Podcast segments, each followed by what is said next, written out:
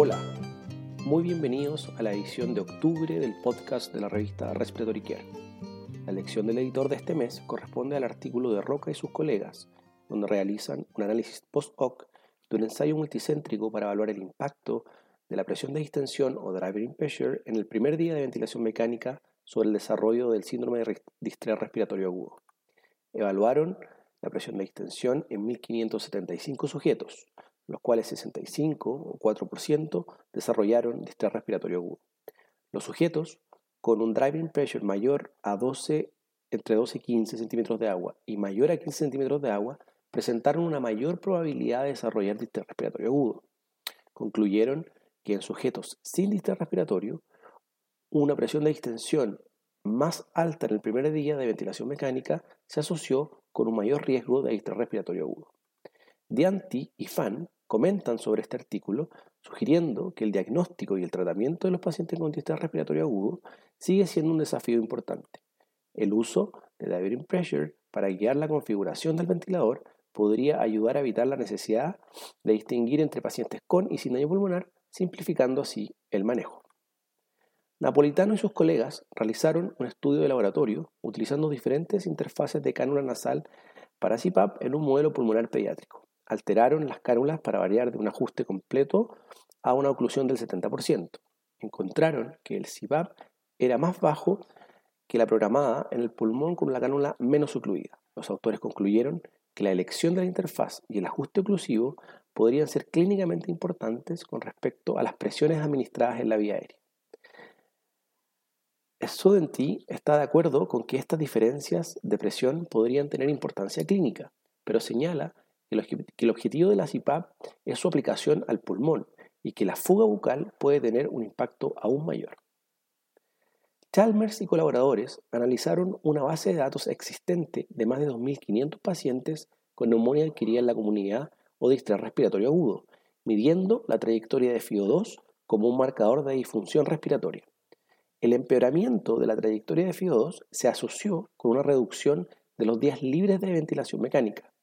Cada aumento de 10% en la FIO2 con respecto al día anterior resultó en menos días libres de ventilación. La trayectoria del índice SAFI también proporcionó información de pronóstico, ya que un aumento de SAFI desde el día anterior se asoció con un aumento en los días libres de ventilación. Los autores llegaron a la conclusión de que la trayectoria de FIO2 por sí sola era tan buena como la SAFI y se controlaba más fácilmente.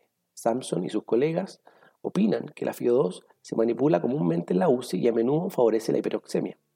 Sugieren que la trayectoria simple de FIO2 podría ser una herramienta diagnóstica útil mediante el control de oxígeno para refinar aún más el seguimiento de la progresión de la lesión pulmonar. Martínez Castro y sus colegas, en un estudio de laboratorio, evaluaron 8 ventiladores de atención domiciliaria en 18 condiciones experimentales, evaluando el volumen corriente administrado, la respuesta del gatillo, la presurización y la sincronía. Encontraron un rango de variación amplio en el rendimiento dependiendo del esfuerzo del modelo y diferencias potencialmente importantes en los tiempos de respuesta al gatillo. La asincronía fue más común con niveles más altos de presión de soporte combinados con un esfuerzo reducido. Sugieren que estos datos podrían usarse para hacer coincidir el ventilador adecuado con el paciente adecuado. Kaur y colaboradores describen la identificación temprana del fracaso de la extubación utilizando el índice pulmonar integrado y otros factores de riesgo. Este análisis retrospectivo evaluó a 216 sujetos y el desenlace principal se definió como reintubación o necesidad de ventilación no invasiva dentro de las 48 horas. El fracaso de la extubación se asoció con un índice de masa corporal más alto, puntuaciones de la enfermedad elevadas en relación a la severidad y una caída del índice pulmonar integrado dentro de una hora después de la extubación. Los hallazgos implican que mayor o igual a tres factores de riesgo como un riesgo independiente en la falla de extubación. Madux y otros realizaron un estudio observacional, prospectivo, multicéntrico en sujetos pediátricos tratados con óxido nítrico inhalado para la disfunción pulmonar. Los sujetos se, se clasificaron en cuatro cohortes. sujetos nacidos prematuros tempranamente, menor a 32 semanas, prematuros tardíos entre 32 y 37 semanas y recién nacidos de término. Informaron que la enfermedad del tracto respiratorio inferior, pero no los antecedentes de prematuridad, se asociaron de forma independiente con una menor mortalidad. Llegaron a la conclusión de que los ensayos clínicos que evalúan el uso de óxido nítrico inhalado deben considerar la estratificación según edad gestacional y sobre todo prematurez temprana. Sorensen y colaboradores compararon la gasometría arterial y las mediciones transcutáneas en sujetos con exacerbaciones de, de. Incluyeron 57 mediciones de 20 sujetos para determinar el sesgo para el dióxido de carbono transcutáneo y el oxígeno transcutáneo. Los límites de concordancia fueron entre menos 11 a 16 milímetros de mercurio en, la, en el CO2 transcutáneo y de menos 28 a 51 milímetros de mercurio en el O2 transcutáneo. Llegaron a la conclusión de que las mediciones transcutáneas de CO2 y oxígeno no reflejaban con precisión los resultados de los análisis de gases arteriales en sujetos hipercápnicos. Jensen y otros evaluaron el impacto del transporte de tubos neumáticos en la medición de gases sanguíneos y analitos sanguíneos.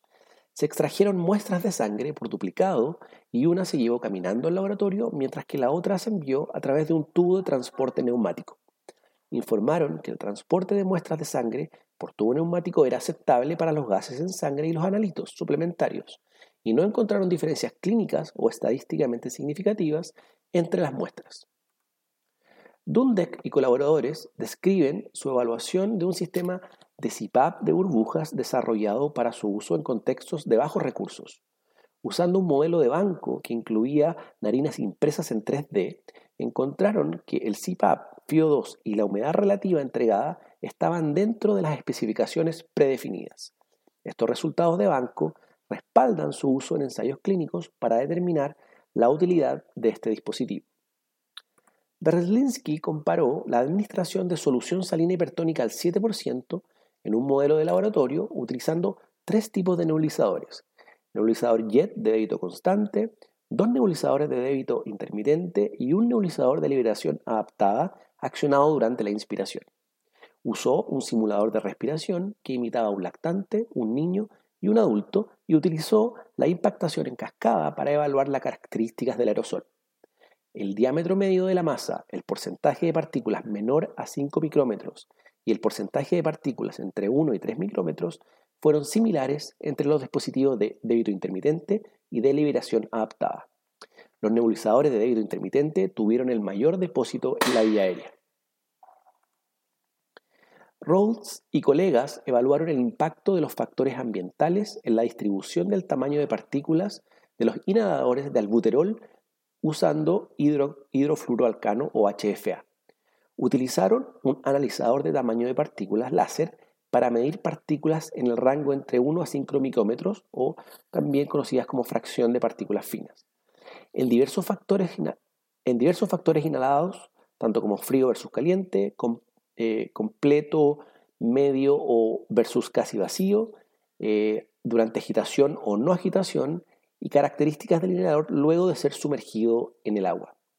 La fracción de partículas finas se redujo con las temperaturas frías y la primera parte de la vida útil del inhalador tuvo una fracción más elevada. No hubo impacto por agitación y la inmersión en agua redujo la fracción de partículas finas. Crechimano y sus colegas evaluaron el impacto a corto plazo de las respiraciones controladas por presión versus las respiraciones controladas por volumen durante la ventilación no invasiva en sujetos con esclerosis lateral amiotrófica. Un estudio crossover de 27 sujetos con ELA incluyó polisomnografía y CO2 transcutáneo durante ventilación diurna y nocturna. Encontraron una mayor asincronía con las respiraciones controladas por volumen, mientras que el índice de microdespertares se redujo con las respiraciones en presión control. La preferencia de los pacientes fue presión control en 21 de los 27 sujetos. Los autores concluyeron que la presión control puede favorecerse para el uso de BNI en los pacientes con ELA a pesar de una corrección similar de la hiperventilación. COVID-19 sigue siendo un problema en este 2021. Longino y sus colaboradores describen la mecánica respiratoria de los sujetos tratados al principio de la pandemia. Revisaron retrospectivamente la distensibilidad pulmonar registrada de manera, de manera diaria, la presión parcial de oxígeno, la FIO2 y el uso de decúbito prono. Las tendencias se analizaron por separado durante los días entre el día 1 y día 10 y entre el día 1 y 35. Se estratificaron por uso de posición prono, sobrevida y PAFI inicial. Revisaron los datos de 49 sujetos que demostraron una caída en la distensibilidad desde el día 1 al día 14, desde 41 a 25 ml por centímetro de agua. La PAFI fue mayor entre los sobrevivientes y la precisión prono mejoró tanto la oxigenación como la distensibilidad pulmonar. Llegaron a la conclusión de que el distrés respiratorio agudo por COVID sigue una trayectoria similar a otras causas de distrés respiratorio agudo. Gochikoa, Rengel y otros evaluaron anomalías en el intercambio de gases luego de la recuperación de COVID-19. Evaluaron a 171 sujetos que realizaron pruebas de función pulmonar, tomografía computarizada de pulmón, así también como la capacidad de ejercicio. La mayoría de los sujetos, el 96%, tenían signos de neumonía residual en la tomografía computarizada y la capacidad de difusión del monóxido de carbono estaba por debajo del límite inferior de lo normal. Durante el test de marcha 6 minutos, el 67% de los sujetos demostró una desaturación mayor a 4%. Adicionalmente, los sujetos que habían requerido ventilación mecánica tenían una mayor disfunción residual. Homan y Nayak realizaron una revisión narrativa sobre las complicaciones a corto y largo plazo de la displasia broncopulmonar. Sugieren que las consecuencias a largo plazo de la displasia pueden abordarse mejor a través de investigaciones futuras, incluida una mejor comprensión de los mecanismos que conducen a la displasia broncopulmonar y el tratamiento de estos pacientes en la edad adulta. Para recibir el contenido de este y los números anteriores de la revista, visite nuestro sitio web en www.rcjournal.com. Allí también podrá suscribirse para recibir el podcast de las ediciones futuras.